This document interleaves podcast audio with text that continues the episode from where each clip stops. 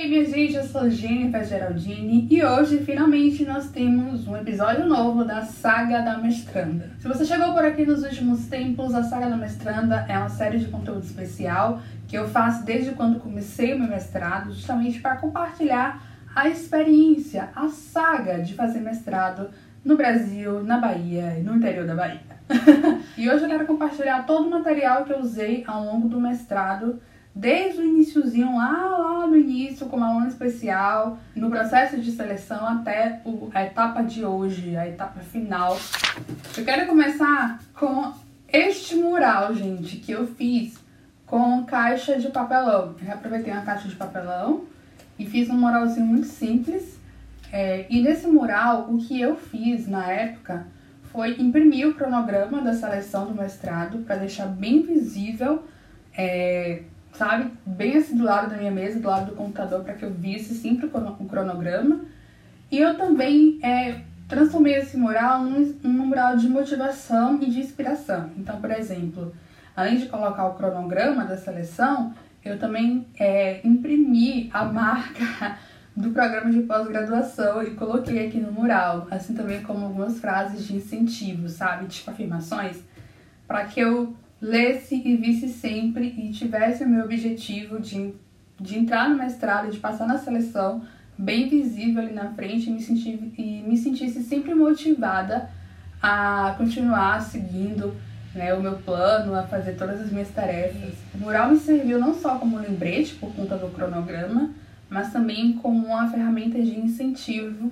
É, quando eu estava no processo de estudar para a seleção, a gente sabe que tem uma lista extensa de tem alguns programas que tem uma lista extensa de material para ler.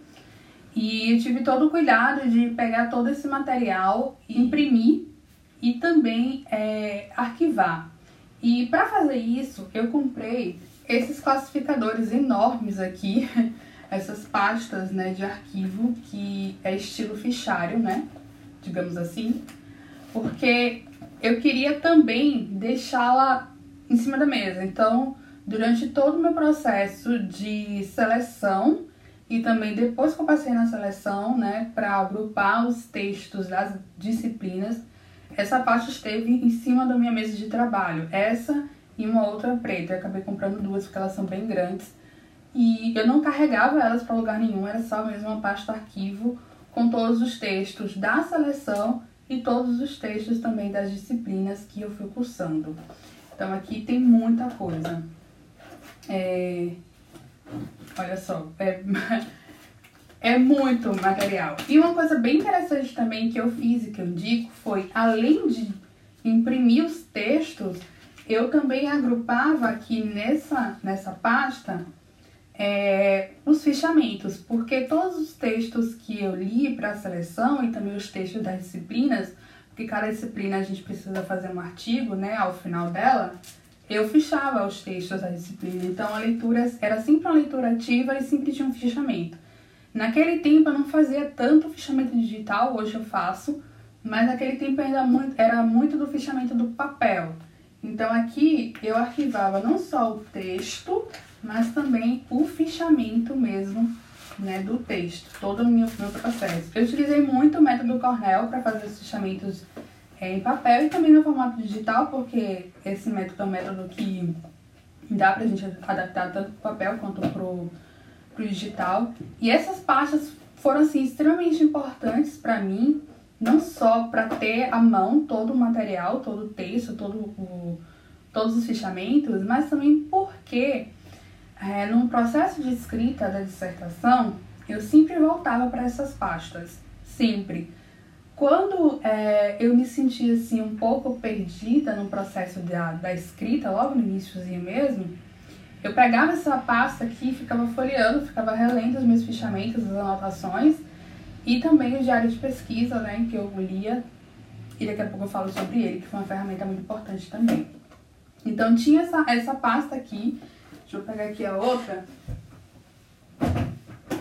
Aqui a outra pasta, uma não foi suficiente, percebam.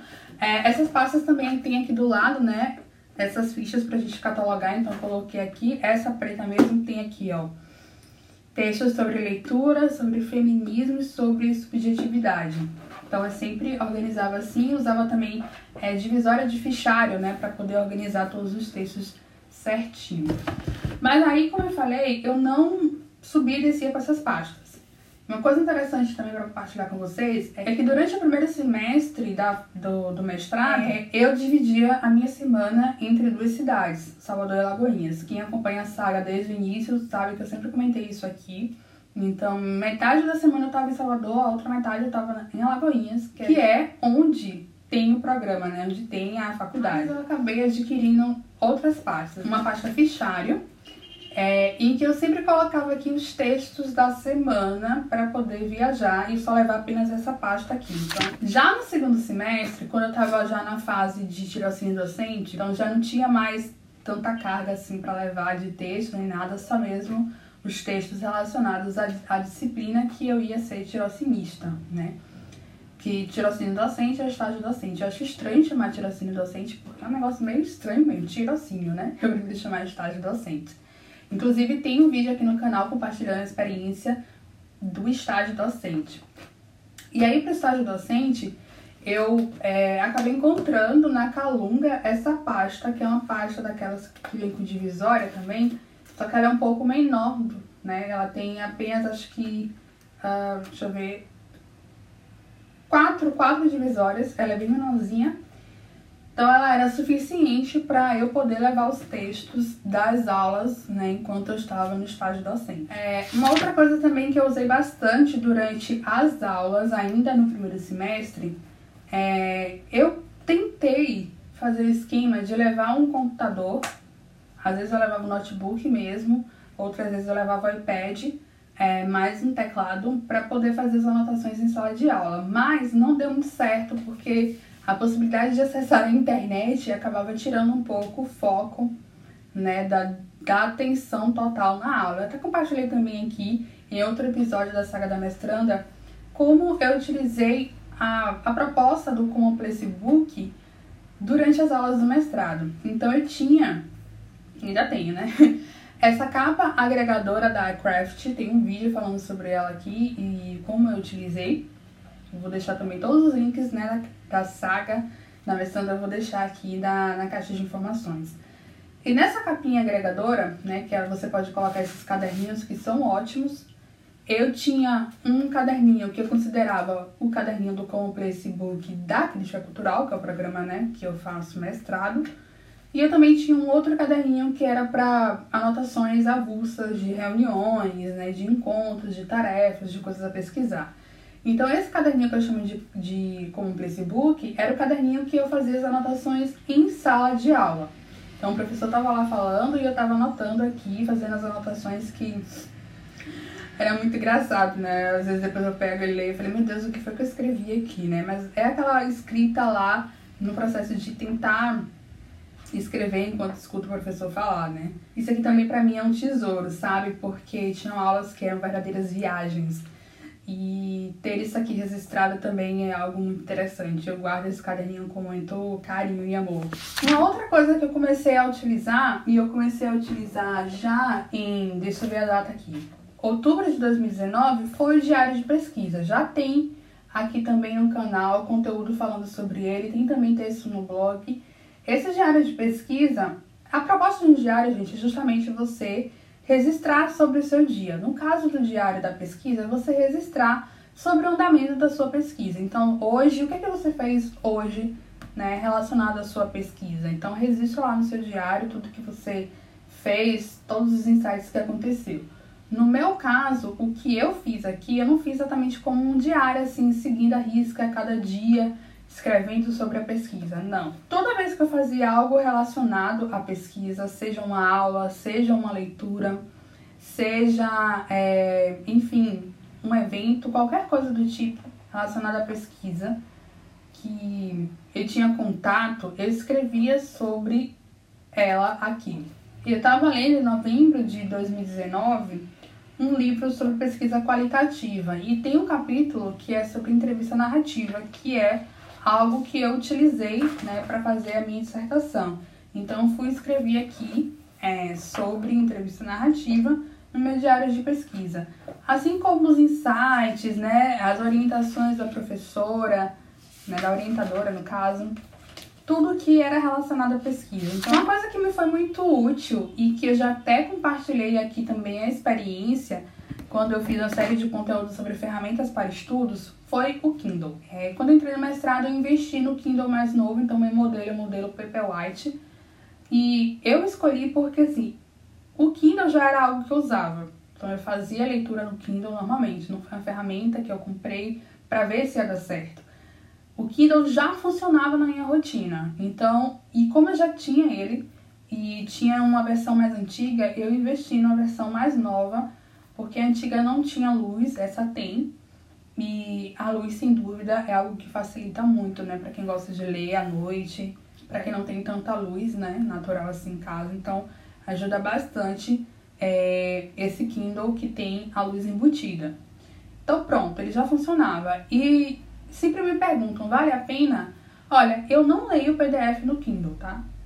PDF de maneira alguma eu leio no Kindle. O que eu leio no Kindle realmente são livros digitais, tanto não ficção quanto ficção. Na minha área tem sim vários, vários, graças a Deus, vários e-books é, disponíveis, né? Como eu pesquiso feminismo, existem muitos e-books sobre feminismo, então isso aqui foi muito útil e ainda é.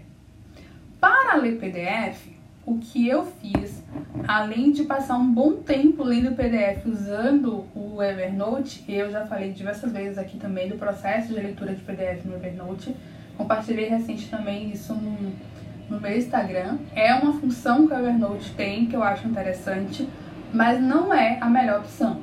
Então, para ler PDF, o que eu fiz era ler no computador. Eu tenho um MacBook Air de 2015 e então não precisei também investir em um bom computador para poder para esse período do mestrado, porque eu já tinha um bom computador e ele tem um tamanho que é legal, então eu conseguia levá-lo para a faculdade se quisesse.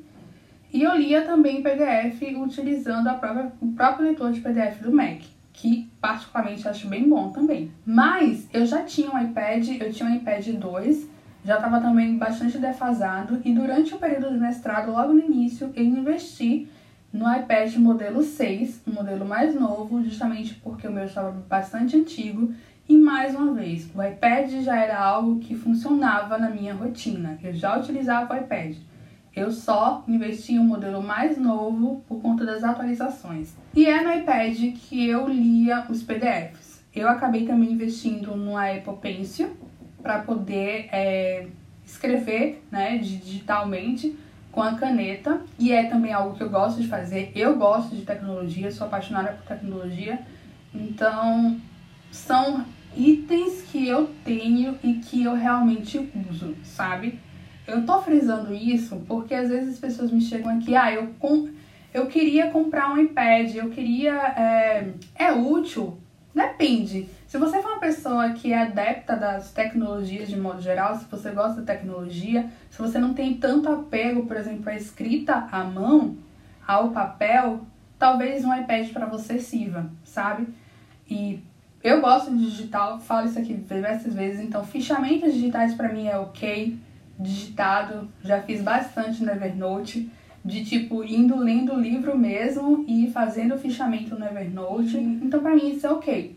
E no iPad eu uso com essa mesma finalidade. Eu faço fichamentos tanto no Evernote quanto também usando o GoodNotes, que é justamente o aplicativo que eu investi para poder fazer as leituras de PDF. E lá no GoodNotes mesmo eu faço as marcações no PDF, faço as anotações utilizando a caneta então é algo bastante útil para mim.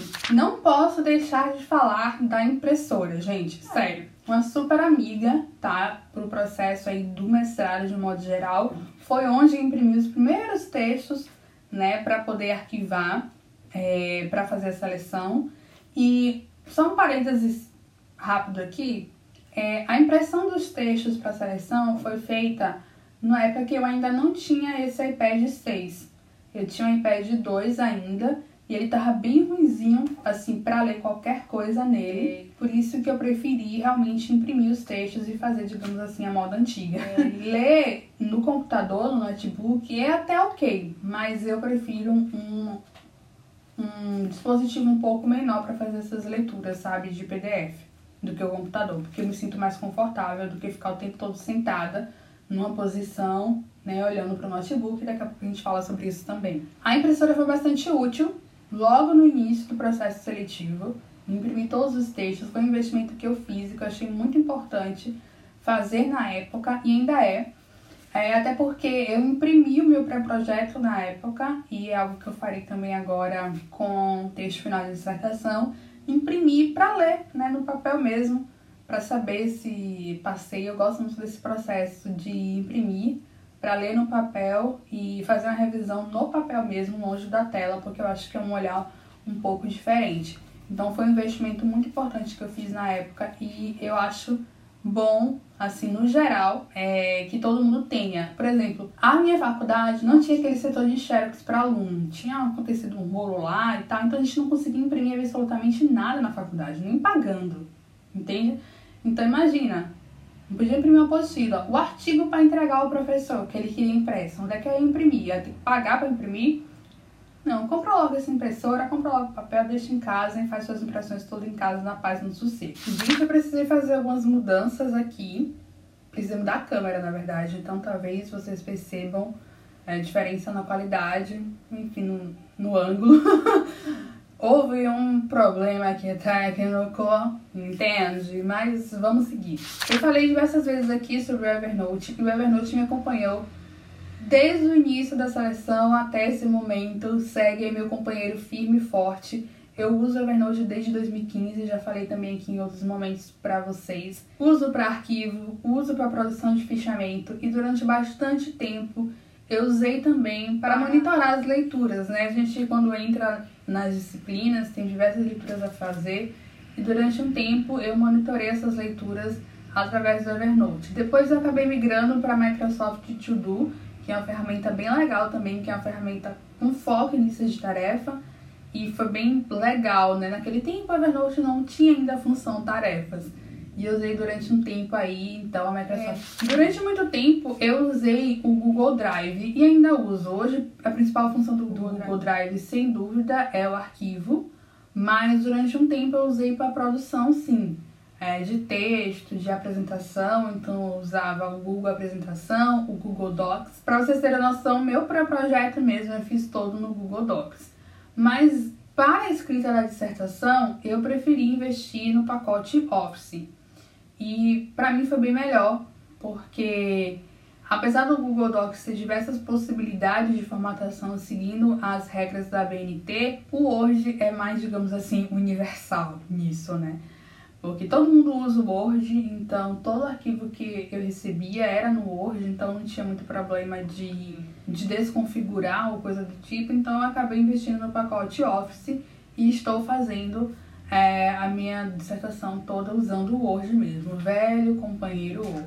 O último investimento, assim, pensando em material para o mestrado e para a vida acadêmica como um todo, foi o monitor. Acho que algumas pessoas acompanharam a saga do monitor no Instagram, porque eu tive tendinite no ombro direito por conta da má postura. E assim, foram dias muito ruins, muito ruins mesmo, assim, de dores infernais, sabe? De, nossa, de não conseguir ficar sentada no computador por conta de dor. Uma das primeiras coisas que o, o médico me perguntou era com que eu trabalhava e se eu passava muito tempo usando o computador e qual era esse computador e tudo mais. E eu falei para ele que eu usava um, notebook, que eu tinha até o suporte, né? Eu tenho um suporte bem legal, que eu comprei na Amazon, vou deixar o link na caixa de informação para notebook. Só que para minha altura não é suficiente. É, então eu tive que adaptar a, a, aqui no home office não na época que eu tive esse problema da tendinite, eu tava na casa dos meus pais.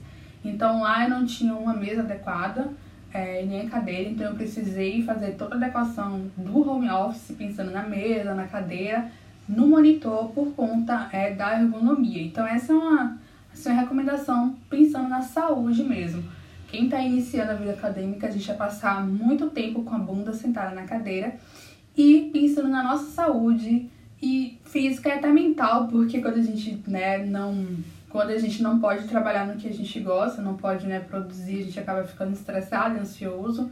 preocupado com, com prazo e tudo mais, a recomendação é que você adapte o seu espaço de trabalho pensando na ergonomia, né? Então, uma boa cadeira, uma boa mesa, um monitor, caso você tenha notebook, né?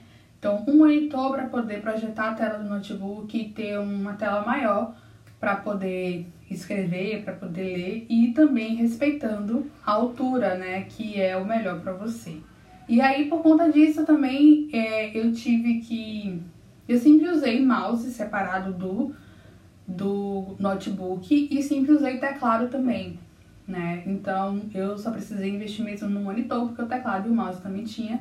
Mas a recomendação é que você tenha o um monitor, o teclado e o mouse separado aí no notebook, pensando na questão da, da ergonomia. Ah, esqueci de falar do Google Agenda, né? Agora que eu olhei aqui minha, minha checklist, é, o Google Agenda me acompanha de modo geral na vida. Então, os horários das aulas, as entregas finais de, de artigos, de apresentações, de relatórios estavam todos no Google Agenda.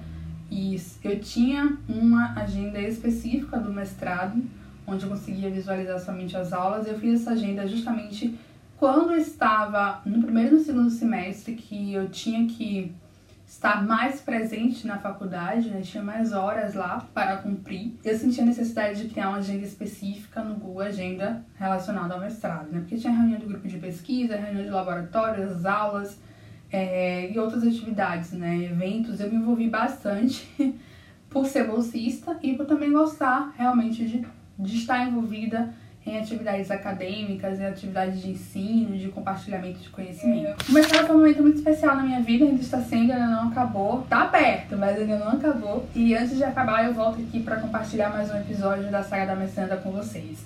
Caso tenha alguma dúvida, alguma curiosidade, é só deixar um comentário, mandar um e-mail. A gente pode e deve e vamos continuar essa conversa sobre mestrado. É isso, continue me acompanhando para mais conteúdo sobre organização, produtividade estudos, vida acadêmica.